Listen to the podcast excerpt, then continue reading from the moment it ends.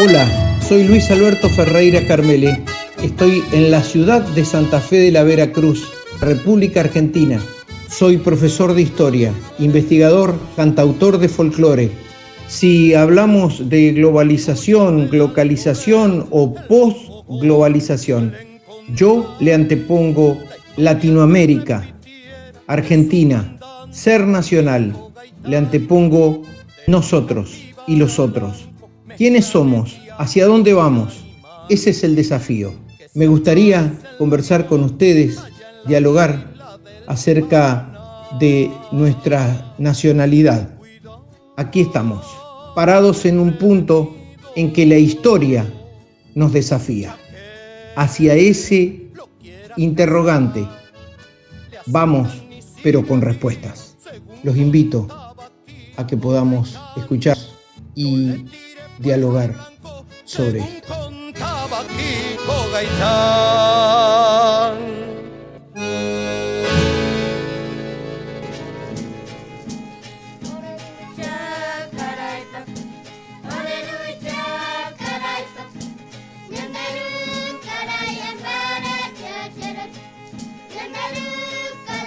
Paisanos, paisanas, ¿cómo les va? Buenas tardes. Bueno, aquí estamos eh, tratando de compartir con ustedes un ratito y quería contarles que estoy leyendo un pequeño opúsculo de el maestro, don Lázaro Fluri. Y es muy interesante para que nosotros podamos tener conocimiento de que estamos hablando, el indio argentino, su aporte a nuestro folclore. Es del año 1987. En este trabajo, don Lázaro Fluri menciona el aborigen argentino en cada uno de sus lenguajes, algunos que tenemos eh, documentados y otros que no nos han llegado a nuestro folclore. Es muy importante el aporte del vocabulario de cada uno de, eh, las lenguas aborígenes a, nuestro folclore. Y don Lázaro Fluri menciona en este opúsculo del año 1987 eh, que cuando la lengua castellana llega a América a través de la conquista y la colonización, tenemos que destacar que son dos, dos momentos, ¿eh? la conquista y la colonización, venía enriquecida por arabismos, o sea, términos árabes, eh, anglicismos, o sea, mm, anglosajones, términos anglosajones, calicismos, de lo franco, del, francés, germanismos, helenismos, italianismos, bueno, etc. Y eh, América absorbió todos estos eh, términos, todos estos, eh, todas estas palabras que nos venían de Europa, pero también se produce un mestizaje. En ese mestizaje que se produce, nosotros vamos a tener voces indígenas que se incorporan al lenguaje y podríamos decir al lenguaje eh, diario de distintas actividades, fundamentalmente actividades económicas. Eh, tenemos el caso, por ejemplo, de eh, las actividades que realizaba don Juan Manuel de Rosas en la frontera de Buenos Aires, digamos, estas relaciones que se establecían entre eh, gente de Buenos Aires, o sea, que viajaba con don Juan Manuel de Rosas a las campañas al desierto, mal llamado desierto, ¿no? Porque el desierto se refiere a una región que no está habitada, bueno, en realidad eh, las regiones eh, estaban habitadas. Estaban habitadas por nuestros paisanos, los aborígenes. Y todo este aporte lingüístico, por ejemplo, don Juan Manuel de Rosas lo vuelca en un pequeño librito y a partir de allí surge un diccionario de la lengua pampa. Bueno, ¿por qué iba Rosas a, a la zona de las Salinas Grandes? Allí se realizaba el trueque con los caciques que eran amigos, que no eh, llevaban malones a la zona este, de la frontera con Buenos Aires. Tenemos un tema muy interesante ahí, porque eh, Rosas había conformado una este, sociedad con Terrero y con Dorrego, eh, dos familias también de Buenos Aires. Rosas toma de, eh, de los aborígenes la sal. Era un elemento muy importante porque tenían saladeros. En ese momento, la exportación de tasajo, o sea, carne salada, y la exportación de cueros eran actividades muy importantes. Em, me estoy refiriendo a 1820, 1821, aproximadamente cuando se inicia todo esto, ¿no? Y cuando Rosas empieza su, este, su desarrollo comercial y económico. Bueno, pero lo importante de todo esto es que el aporte lingüístico, volviendo a lo de don Lázaro Fluri, eh, es muy interesante, porque don Lázaro menciona términos del quichua, que lo, estamos utilizando, eh, digamos, diariamente, y que por ahí no nos, no nos, no nos damos cuenta eh, que son términos de eh, lenguas aborígenes. Pero los aborígenes nos han hecho aportes a nuestro folclore. De ahí viene la gran discusión entre si lo etnográfico es eh, considerado folclórico o no. ¿eh? Don Lázaro Fluri tenía una inclinación muy interesante a decir que esto sí era, era factible, o sea, la incorporación de lo etnográfico a los estudios folclóricos. Hay, lógicamente, otros pensadores que no, no acuerdan con esto. Pero bueno, cuando yo les vaya leyendo algunos de los términos que don Lázaro eh, recopiló, eh, tomó de los este, eh, lenguajes aborígenes o de las lenguas aborígenes, por ejemplo, del quichua, del guaraní, de los araucanos, nos vamos a dar cuenta que hay muchas palabras que nosotros conocemos, que las tenemos habitualmente en nuestro vocabulario, pero en realidad no sabemos que eh, son eh, propias de, nuestro folclore. Por ejemplo, eh, términos quichua, papa, ¿quién no ha mencionado el término papa cuando va a comprar a una verdulería? Tabaco, cóndor, chacra, para quienes somos o estamos relacionados en una parte importante con el litoral, canoa, humita, batata, apacheta, coca, eh, guaco, pachamama, por ejemplo, eh, supay, achuras, eh, chirle, China, poncho, poroto, eh, quincho, suncho, yuyo, zapallo, pilchas. Bueno, hay infinidad de términos. Infinidad de términos. Em, de los guaraníes, mencionemos, aguará,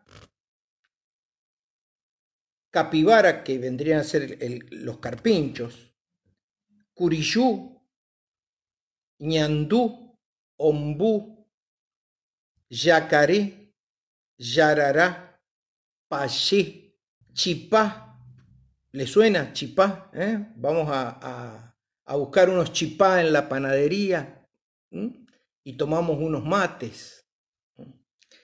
Eh, zapucay, bueno, amambay, lapacho, araucanismos, araucanismos, gaucho, gualicho,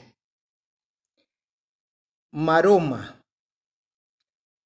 cacique, rancho, vaquiano, pampa, vagual, quillango, malón, eh, pegual,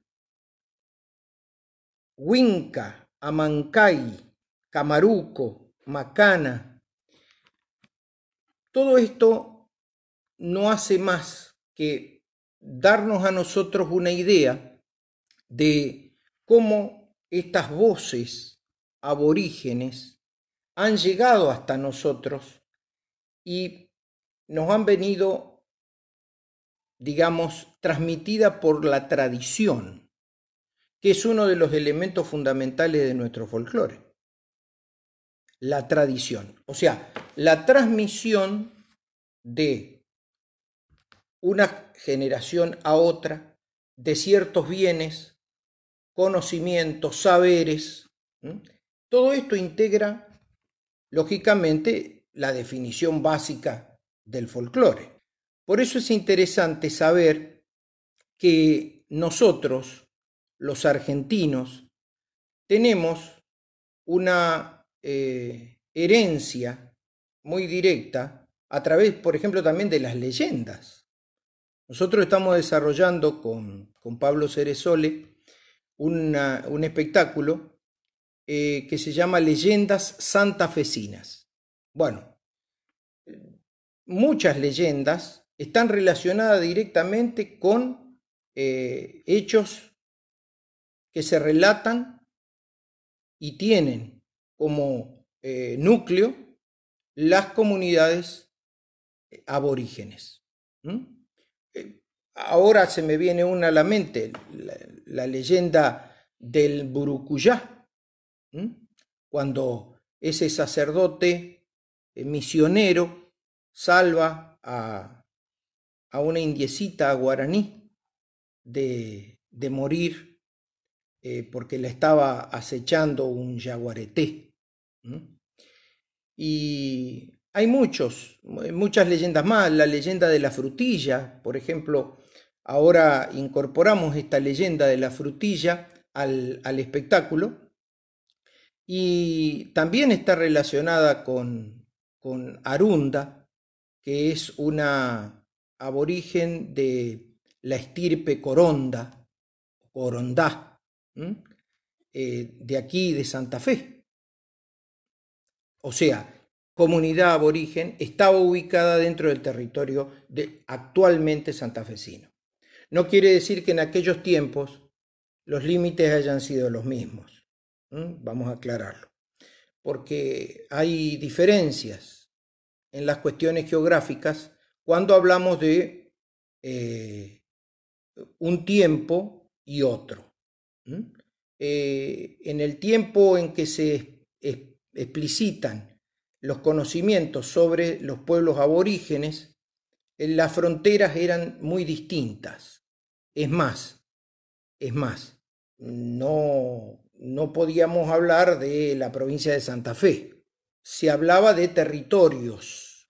En tierras de Calchines y Mocoretaes, por ejemplo, don Juan de Garay nombra, funda y asienta la ciudad de Santa Fe en tierras de Calchines y Mocoretá.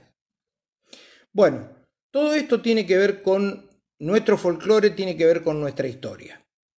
Y documentado está, pero por, por muchas, mucha documentación, que el aborigen tuvo una eh, destacada participación en nuestra historia.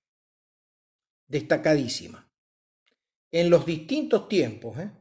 en los distintos tiempos, no solamente eh, en el siglo XIX. desde antes ya tenemos la participación de, de las comunidades aborígenes fundamentando nuestra historia. Una historia que nos llega desde el momento de una época colonial, sí, pero antes de la época colonial, antes de la conquista, estaban ubicados en este territorio comunidades aborígenes.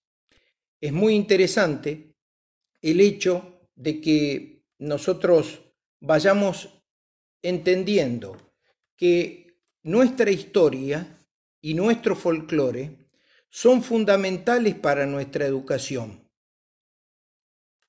porque estamos asistiendo a tiempos donde aparentemente nuestra historia y nuestro folclore no tienen el espacio que deberían tener en eh, nuestra educación.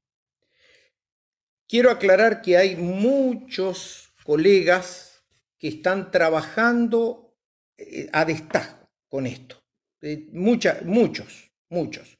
Eh, profesores de historia, profesores de lengua y literatura, profesores de música, que realmente tratan de llevar un contenido humanístico a las aulas, con lo histórico, con lo folclórico, con lo artístico, eh, que realmente es de destacar.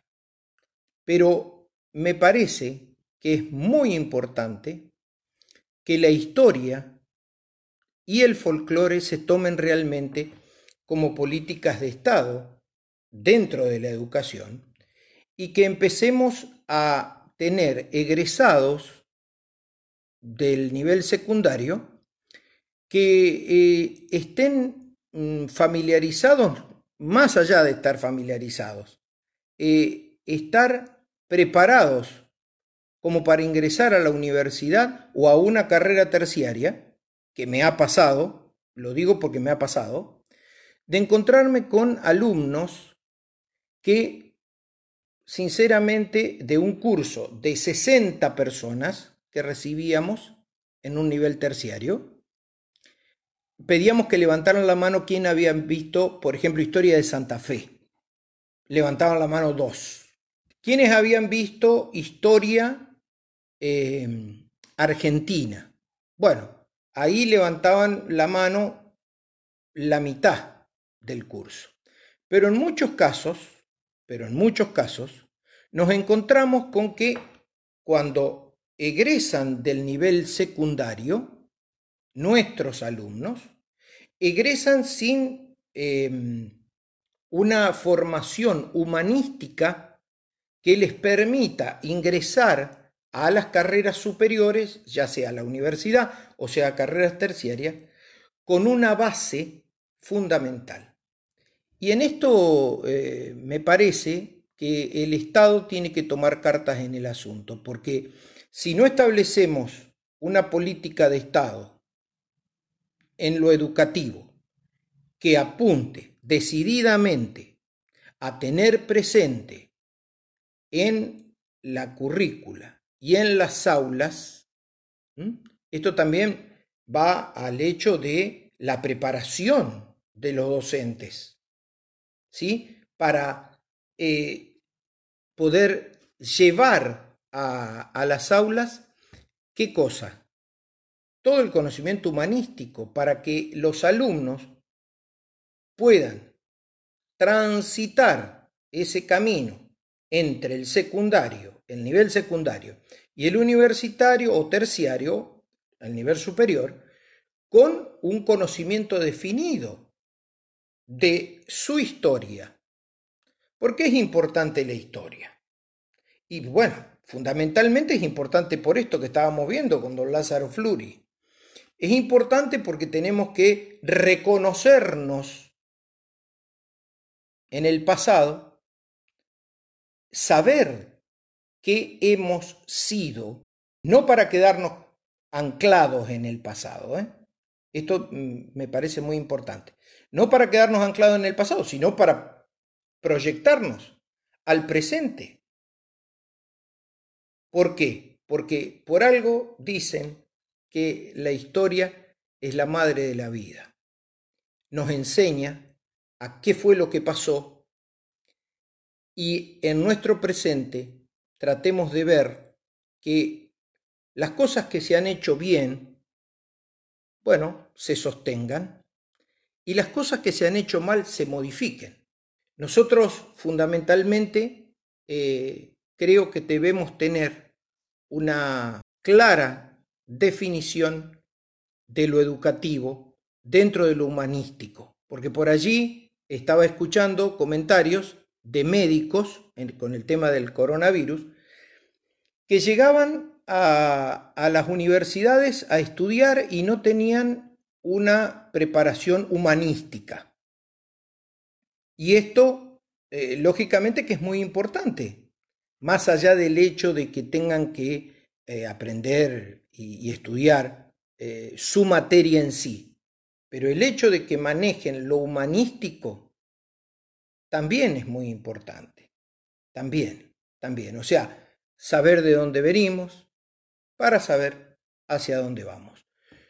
Em, bueno, les dejo un abrazo enorme y nos estaremos, Dios mediante, eh, contactando nuevamente en otro momento para seguir con esto de la historia y el folclore que ha sido y es mi vida. Un saludo para todos. Gracias. Paisanos, paisanas, así nos despedimos hasta la próxima entrega no sin antes decirles que nos pueden encontrar en Facebook, en Twitter o también en Instagram, Spotify y otras redes sociales. Ustedes y nosotros, por la historia y por el folclore de nuestra patria, Argentina. La supieron recordar con certera tradición, viejos criollos del